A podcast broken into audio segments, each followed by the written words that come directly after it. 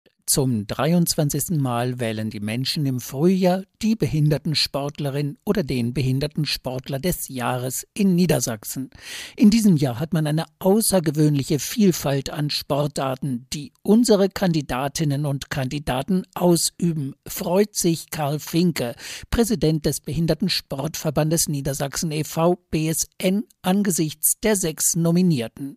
Zur Wahl stehen Marcel Adam Para-Badminton, Tina Deken Paraschwimmen, Triathlon, Phil Groller Para-Leichtathletik, Norbert Hase Parkinson-Tischtennis, Christoph Schuler Golf. Und Kirsten Link Blindentennis. Mit Link steht nach ein paar Jahren mal wieder eine sehsinneseingeschränkte Sportlerin zur Wahl völlig klar, dass die Prosenis GmbH als Tochtergesellschaft des BVN die Patenschaft für die Sportlerin übernommen hat.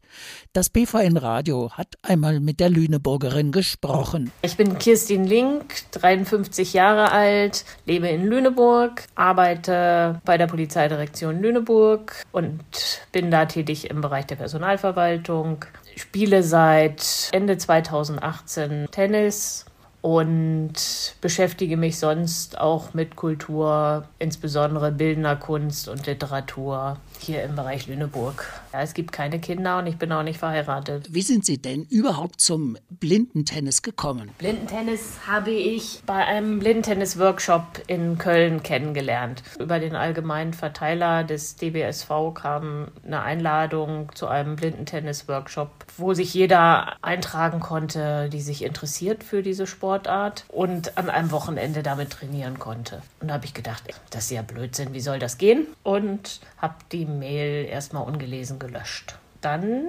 saß ich in so einer Gruppe von Leuten und wir sprachen über Sport im Allgemeinen und dann kam auch die Frage, Kirsten, was gibt es denn für Blindensportarten? Und da habe ich dann aufgezählt, Blindenfußball, Showdown und dann gibt es auch Blindentennis. Und dann wollten die von mir wissen, wie es geht. Da stand ich ein bisschen dumm da, weil die Mail hatte ich nicht gelesen bis dahin und sagte dann, naja, müsste ich mich mal schlau machen, erzähle ich euch beim nächsten Mal. Und habe die Mail aus dem Papierkorb wieder rausgefischt, gelesen und habe mich einfach spontan angemeldet. Bin das Wochenende nach Köln gefahren zu dem Workshop. Da gab es Samstag, Sonntag Einführung ins Tennis, den Ball kennenlernen, Schläger, mit dem Ball rollen, Ball springen lassen. Ich fand das so toll. Ich bin den ganzen Samstag und Sonntag da durch die Halle geflitzt und den Bällen nachgejagt. Habe von da einen Ball mitgenommen, zu Hause einen Schläger gekauft und alle meine Freundinnen überredet, mit mir Tennis zu spielen. Wann war das? Das war Ende 2018, so im Oktober. Und dann habe ich hier halt in Lüneburg angefangen, mir selbst Spielpartnerinnen zu organisieren. Um einen Verein zu finden, habe ich dann mit dem Tennisverband Niedersachsen-Bremen Kontakt aufgenommen und hier vor Ort auch einen Workshop organisiert, zu dem wir dann die Leute aus Bremen und Hamburg, die schon Blindentennis spielten, mit eingeladen haben und die Blinden und Sehbehinderten aus der Umgebung sowie ein paar Lüneburger Tennisvereinsvorsitzende, die sich das auch mit angesehen haben.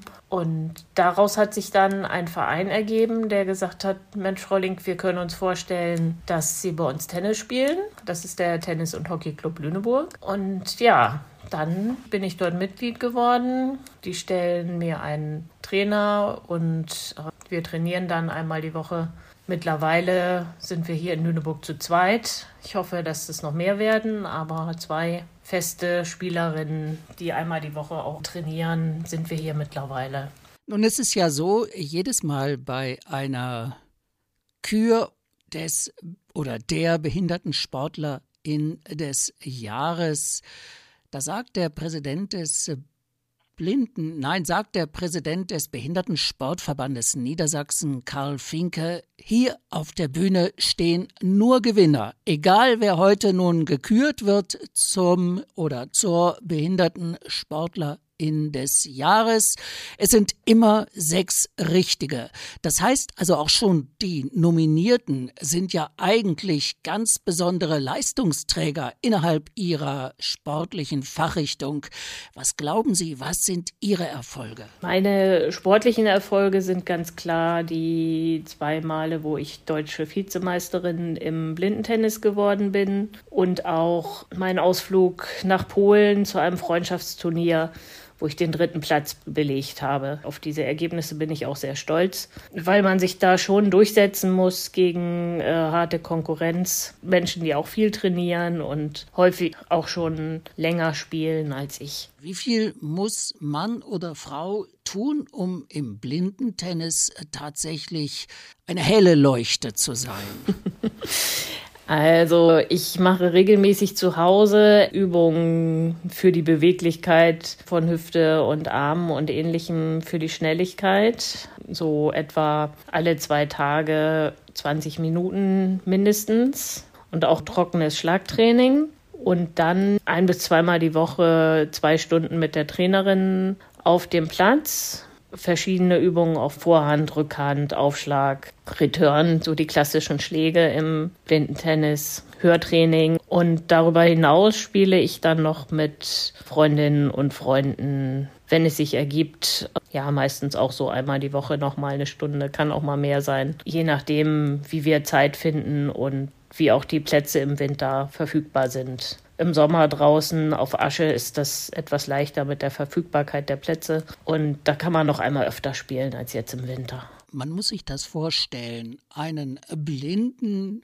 Menschen, der auf dem Platz steht, etwas kleiner als der normale Tennisplatz. Oft sind die Linien zum Tasten, das Netz ist vielleicht ein kleines bisschen niedriger, der Schläger ein kleines bisschen handlicher.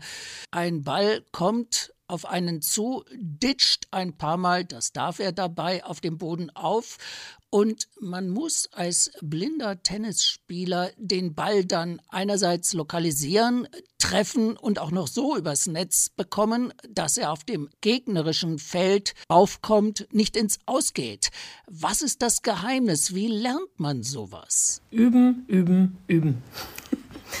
ganz einfach. Es ist ganz viel Technik, hören, üben, bewegen, sich richtig zum Ball stellen, das Handgelenk richtig halten, den Treffpunkt in der richtigen Höhe vom Schläger. Und das ist etwas, was man im normalen Tennis auch mit viel Übung hinbekommt. Und das ist bei uns entsprechend auch so.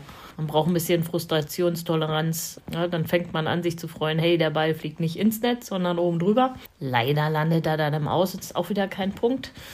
Es ist einfach viel Übungssache und äh, Training. Was haben Sie denn für Pläne, egal wie es nun in der Kür zum zur behinderten Sportlerin ausgeht, für dieses und für die kommenden Jahre rein sportiv gesehen? Rein sportiv gesehen würde ich auf jeden Fall gern einmal ein Turnier gewinnen.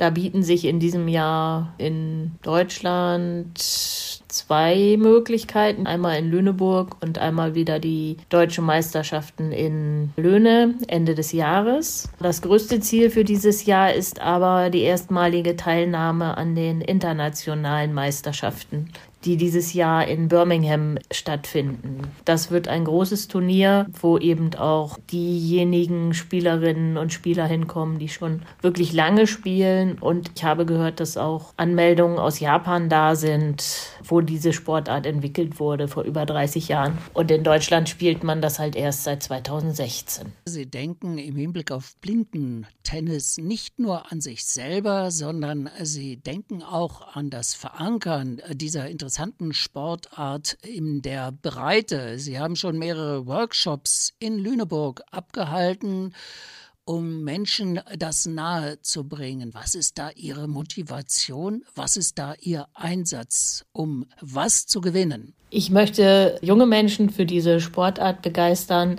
die blind oder sehbehindert sind, weil das eine Sportart ist, die komplex ist, die von uns selbst viel fordert, mit der wir aber mit jedem anderen auf einem ganz normalen Platz spielen können wenn sich diejenigen auf unseren Ball einlassen mit dem akustischen Geräusch, dann ist es eine sehr inklusive Sportart. Das heißt also, auch in diesem Sport können Blinde, Sehbehinderte oder auch Normalsichtige miteinander ins Spielen kommen? Mit einer gewissen Übung. Also Sehbehinderte und Normalsichtige können problemfrei mit dem Ball spielen, der für die Sehbehinderten Geräusch macht und für die anderen erstmal die Schwierigkeit bietet, dass er sich anders verhält als der normale Tennisball.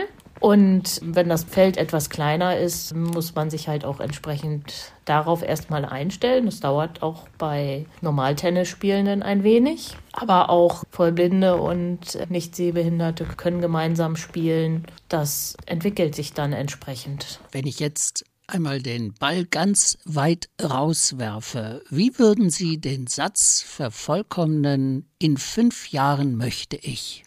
Einmal deutsche Meisterin gewesen sein.